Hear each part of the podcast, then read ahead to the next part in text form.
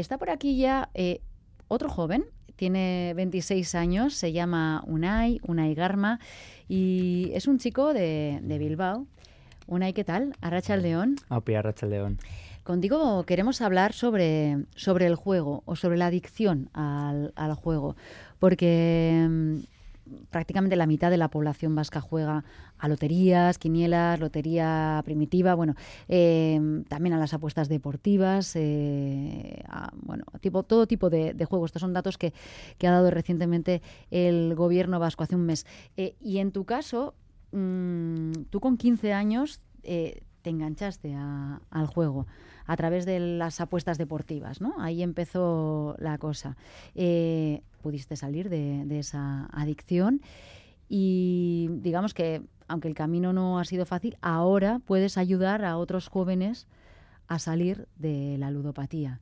Y queremos conocer tu experiencia en aquel momento y en lo que haces eh, ahora. Cuéntanos, eh, bueno, lo primero, ¿cómo estás? Bien, bien, bien. No, ahora, ahora muy bien, muy contento, feliz, ayudando todo lo que se puede y da, visibilizando e intentando normalizar también el que hay que pedir ayuda para salir de esto. Uh -huh. Uh -huh. Eh, en tu caso, ¿cómo, ¿cómo, empezó todo dicho? ¿Por las apuestas eh, deportivas? Sí, bueno, yo empecé, en mi casa teníamos normalizado eh, jugar a la quiniela y a la primitiva desde los 12, 13 años. Y, y, luego sí que es verdad que con las apuestas empecé con 15, 16, yo creo que fue en cuarto de la ESO más o menos, con los compañeros de clase. Y nada, y empiezas pues eso desde el, un eurito cada fin de semana, dos euros, hasta que bueno, pues al final te adentras y cuando menos te lo esperas estás dentro de la adicción ya y no, y no tienes el control de tu vida. ¿Y de un eurito, do, dos euritos, a cuánto pasaste? Bueno, pues a todo lo que tenía. O sea, yo siempre he dicho que en este caso no estaba trabajando, pero si hubiese estado trabajando, el sueldo me lo, gastaría en, al de dos días o al, mis, al mismo día. Entonces, al final yo me gastaba más de lo que tenía, es decir, lo que me daban mis aitas, lo que engañaba a la gente, lo que pedía amigos, robaba dinero en casa. Y bueno, y desgraciadamente es la situación de cada vez más jóvenes, ¿no? Porque al final todo esto, la industria se ha centrado mucho en, el, en, el, en, el, la juventud, pues al final siempre digo yo que lo que quieren es un poco crear cantera y asegurarse el futuro.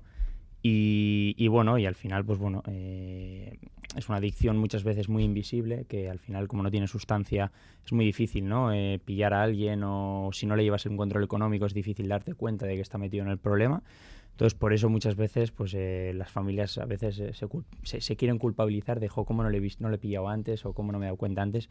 Y hay que ser realistas de que es prácticamente imposible, ¿no? Eh, muchas veces darse cuenta de, de, de, la situación que está pasando tu hijo, tu hija, mm. tu marido, mujer, ¿no? Entonces es difícil. Porque en tu caso, desde que empezaste eh, con los compañeros de clase a, a mm. hacer estas apuestas de un euro, dos euros, hasta que realmente te diste cuenta o alguien se dio cuenta de que tenías eh, un problema, ¿cuánto tiempo pasó? Sí, a ver, yo empecé con 15, 16 años y que es verdad que al principio no tenía ningún problema. Eh, más o menos la adicción la desarrollé con los 18, 19 años.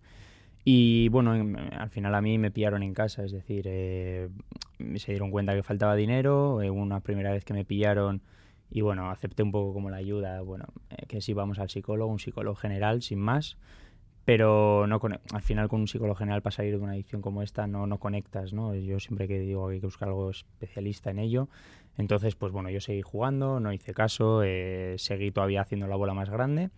Y hasta que me pillaron, pues fue en diciembre yo del 2016, que lo tengo muy marcado, y nada, me pillan, entonces eh, un fin de yo siempre cuento que me pillaron al final eh, haciéndome la 13-14, que es se fueron de fin de semana, se supone que te llegaban domingo a la tarde, yo ese fin de semana estaba solo en casa, pues arramplé con todo lo que había en casa, gasté todo, todo y más, y me llamaron el domingo a la mañana, mi ama, oye, ¿qué tal estás? Y le digo, ah, bien, aquí en casa, tranquilamente, viendo un partido de fútbol, tal. Y me dijo, se quedó cinco segundos callada y me dijo, Unai, nos estás mintiendo, nosotros estamos en casa y tú no estás aquí, ¿no? Entonces, eh, yo, yo estaba en el salón de juego, salí a hablar a la calle y, y entonces ahí ya supe que me habían pillado, ¿no? Otra vez. Entonces, bueno, llegué a casa a la noche, o sea, me pasé todo el día por ahí, me llamaba, no les cogía ni nada. Y entonces cuando llegué a casa ya, pues tuve que contar todo, ¿no? Las deudas que tenía, eh, todo lo que había hecho. Y entonces, pues bueno, pues acudimos a Quinchalubis, a la Asociación de Baracaldo, y luego aparte fui a una psicóloga especialista a hacer terapia individual también. Y entonces, bueno, la combinación de las dos cosas, pues bueno, me hizo me empujarme, pues al final el apoyo también de mi familia, pero bueno, fui yo al final el que, el que tiene que cambiar, ¿no? Y el que tiene que salir de eso y trabajar, pues, los aspectos que hay que trabajar para salir de una edición como esta. Tú en tu caso ibas al salón de, juegos, eh, supongo que juego online también. Eh, en el salón de juegos eh, se juega la ruleta, ¿verdad? sí, es que a muchos jóvenes les he escuchado esto de vamos a la, ruleta, la rule. eso es. ¿Y la rule? ¿Qué es la rule? Sí, bueno, pues al final es un juego que es muy es muy adictivo al final porque es todo muy muy instantáneo, es decir, tú echas una apuesta y en la ruleta y al de 30 segundos sabes si has ganado o has perdido y así todo el rato. Entonces al final eso te atrae mucho y te atrapa mucho, ¿no? Y muchos jóvenes, eh, yo me acuerdo, ¿dónde quedamos? Pues en el salón de juegos. Al final muchas veces, eh, ahora sí que hay un control, ¿no? Más exhaustivo con canceladoras, que tienes que meter el DNI y demás. Antiguamente eh, no controlaba, yo siendo menor entraba a los salones de juego, quiero decir. Entonces, bueno, pues siempre te buscabas la manera, ¿no? Pero sí, ya te digo, al final pues, empiezas con las apuestas deportivas. Yo me acuerdo que echaba una apuesta, me iba a la ruleta, echaba la ruleta, luego volvía a las apuestas en todo el salón de juegos, igual me tiraba toda la tarde. Entonces, pues bueno, al final no eres consciente, ¿no? Muchas veces también los salones de juego pues te invitan a, si saben que eres un cliente, digamos, eh, habitual o que gastas bastante dinero, pues te pueden invitar a la bebida, a la comida. Entonces, al final eso te atrae y es como fidelizar al cliente, ¿no? Al final usan esas artimañas, digamos, para que tú gastes tu dinero ahí y, bueno, y al final con los juegos que hay, pues quererte también la adicción, ¿no? Mm. Y conseguiste ponerte en tratamiento, eh, salir.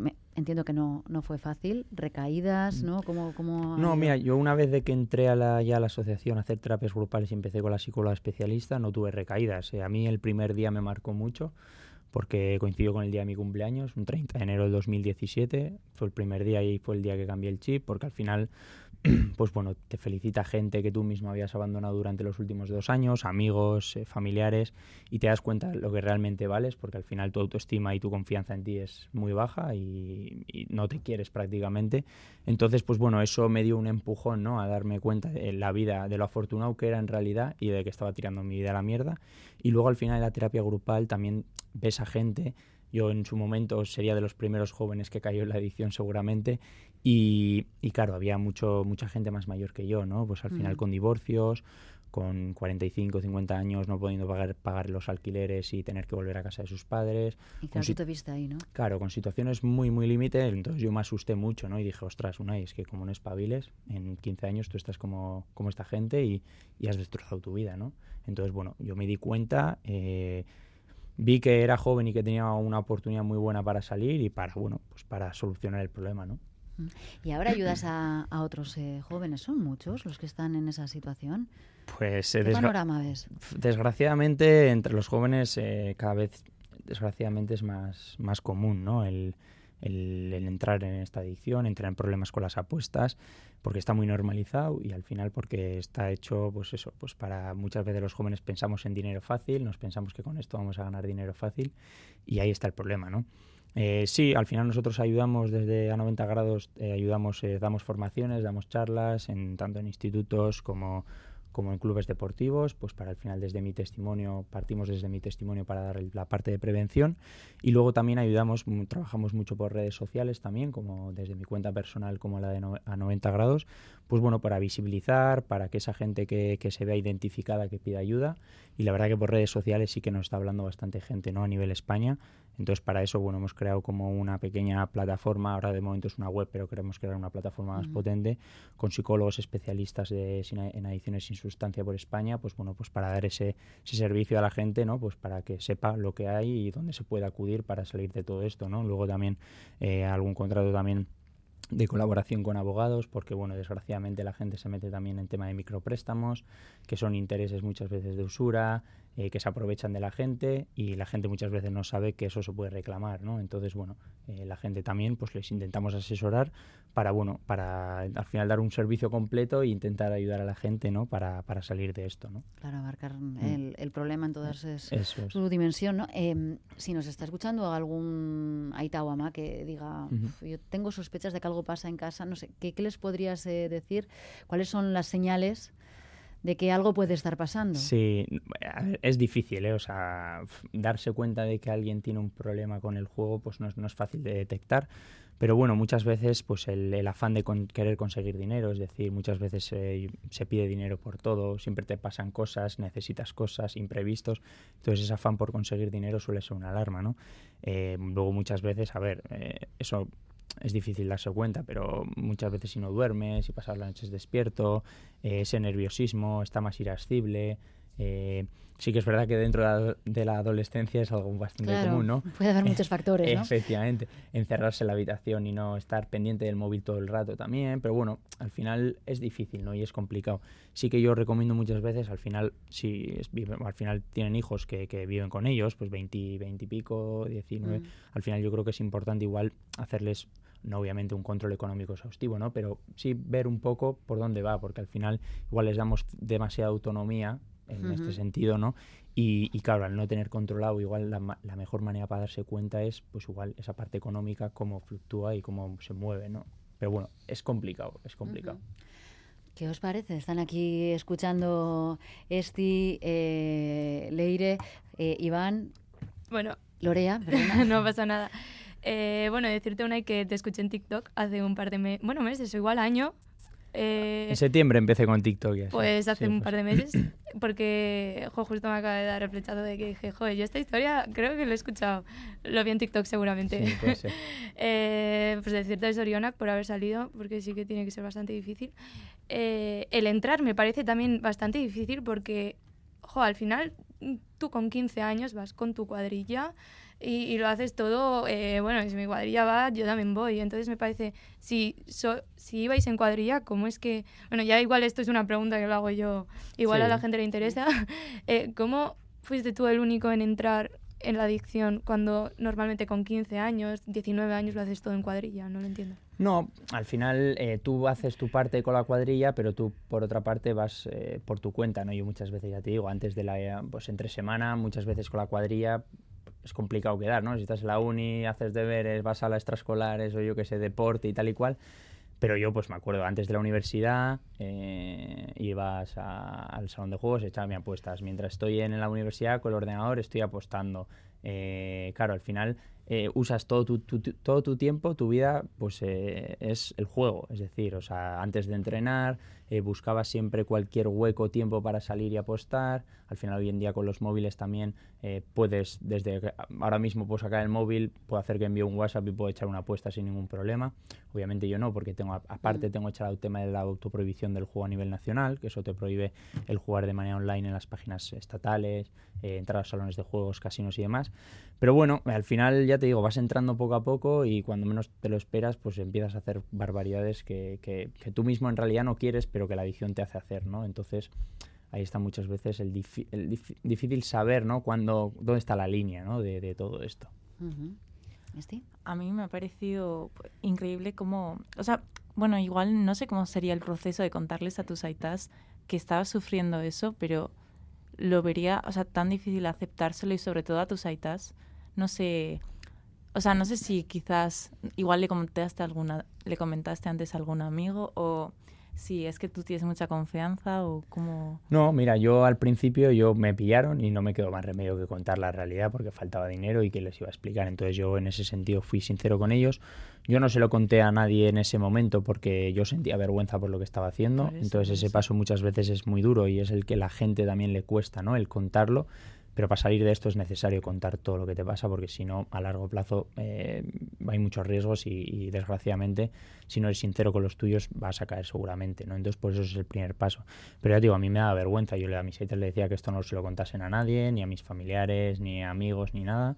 Yo por obligación, digamos, porque no me quedo más remedio, se lo conté a un amigo que le debía bastante dinero para explicarle la situación el cual lo entendió todo perfectamente y la verdad que pues su reacción fue pues para quitarse el sombrero, un amigo de los de verdad. Eh, luego mi profesora de la universidad, que al final suspendí su asignatura por quinta vez y pues se me plantó ahí en las... Yo fui a la, pues eso, a, la uni, a su asesor, a su tutoría, para sin más que tenía que hacer para seguir en la uni, porque era la quinta vez, me tenía que pedir a la de gracia, etc, etc. Y me preguntó que qué me pasaba, que no era yo. Bueno, pues me eché una llorera allí con ella, pues imagínate, entonces no me quedó más remedio que contarle. Y luego, pues bueno, eh, mi entrenador de fútbol también, porque faltaba un día para ir a terapia, le tuve que contar lo que, lo que pasaba. Pero sí que es verdad que a mis amigos y, y además gente no quería contar porque me daba vergüenza.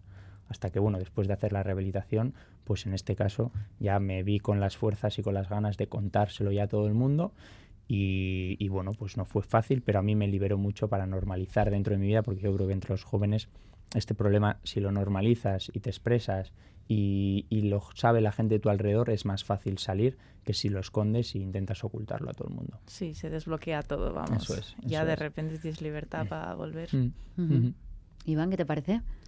A mí la verdad que parece como muy valiente el hecho luego de, de salir como a hablarlo en público, ¿no? Porque primero porque yo creo que no debe ser fácil tampoco, o sea, pues bueno, ya salir al, círculo cercano tampoco, pero decir, bueno, exponerme a, en las redes sociales y decir, pues sí, yo he pasado por todo esto, yo me he gastado el dinero de mis padres en tal, creo que no, creo que no es fácil. Y luego creo que ayuda mucho a la gente que pueda estar pasando por algo parecido el decir, si alguien ha ha salido de allí yo también puedo, ¿no? Entonces yo creo que sale a dar, dar las gracias para, por esas personas que seguramente no haya pocas. Sí, no, yo agradeceros el mensaje a, todos. Y sí, es verdad, al final yo también lo hago porque, bueno, porque creo que las redes sociales pueden ser muy potentes, eh, sea lo que me expongo, porque al final en las redes sociales hay comentarios de todo tipo, o sea, mis, si ves algún post mío eh, que ha sido algún reel o algún TikTok viral, pues los comentarios a veces pues dan, mucho que pensar ¿no? de la sociedad. Pero bueno, al final yo sé lo que hay, eh, sé a lo que me expongo, eh, sé que al final pues dando visibilidad, pues al final yo me expongo ¿no? y puedo recibir comentarios de mucha gente. Pero bueno, yo sé que los míos están conmigo, que yo hago una buena labor y que, y que al final con que le sirva a una persona es suficiente, ¿no? Y sé que aparte no solo una persona, sino que le ayuda a mucha gente porque es lo que dices. Al final se sienten identificada y te piden ayuda porque, porque ven que, es, que hay salida. Estás haciendo efectivamente una, una gran labor mm. y te veo fuerte. Me, sí, me alegro. es que ricasco, Unai, de verdad. Es que ha sido un placer tenerte aquí, escucharte y aprender escuchándote. Sigue, sigue ayudando a, a otros eh, jóvenes Orionac.